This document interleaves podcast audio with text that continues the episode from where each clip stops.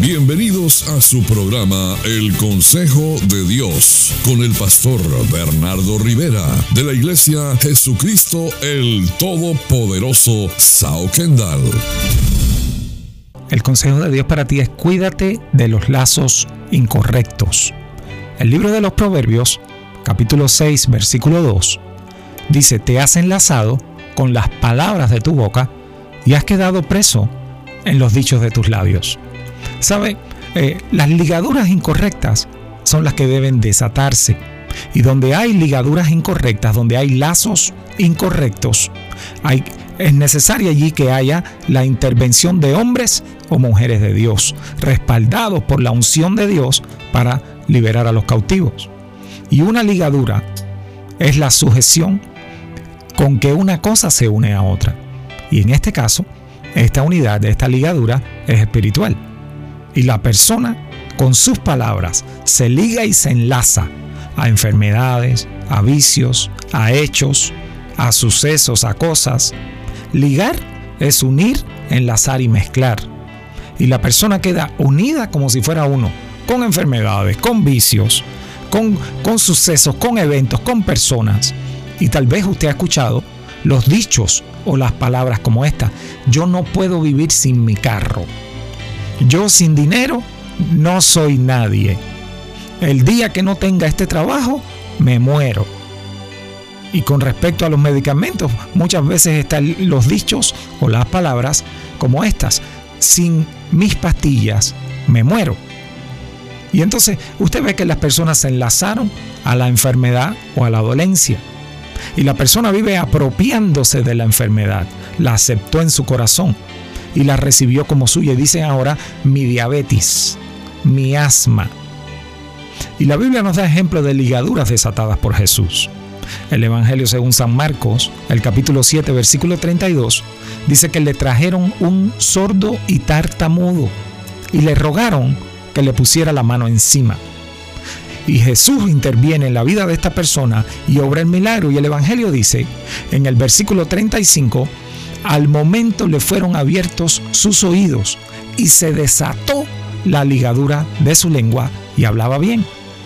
Y hay otra persona también que en la iglesia Jesús le desató una ligadura de enfermedad.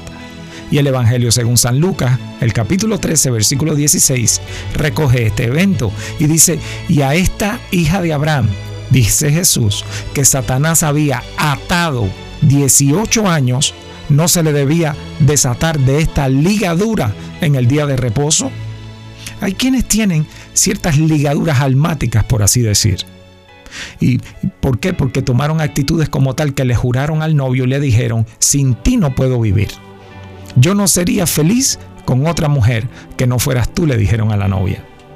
Tú eres el único que me puede hacer feliz en esta vida y luego que el noviazgo no funcionó, esto trajo una ligadura emocional y una ligadura almática. ¿Por qué? Porque con sus palabras, con sus dichos, se hizo lazo y cayó preso. Y hay ligaduras a la falta de perdón. Por eso hay personas que no son felices, que siempre están en discusiones violentas, porque dijeron en su corazón, nunca te voy a perdonar esto que me hiciste. Mire usted qué violento, la Biblia lo recoge todo. Y estas ligaduras se rompen con la unción y también con el ayuno. Isaías 58, 6 dice, no es más bien el ayuno que yo escogí, desatar ligaduras de impiedad, soltar cargas de opresión y dejar ir libre a los quebrantados y que rompáis todo yugo. Rompamos hoy todo ligadura y todo lazo que hemos hecho con nuestras bocas y démosle lugar a la libertad en Cristo. Te bendigo en este día con el consejo de Dios para ti. La Iglesia Jesucristo el Todopoderoso Sao Kendall, junto a su pastor Bernardo Rivera, les invitan a sus reuniones los jueves 8 de la noche y los domingos 10 de la mañana en el 12299 Southwest 112 Street al sur de Kendall. Para más información, llámenos al 305-726-7986. Somos una iglesia para toda la familia. Contacto Contáctenos al 305-726-7986.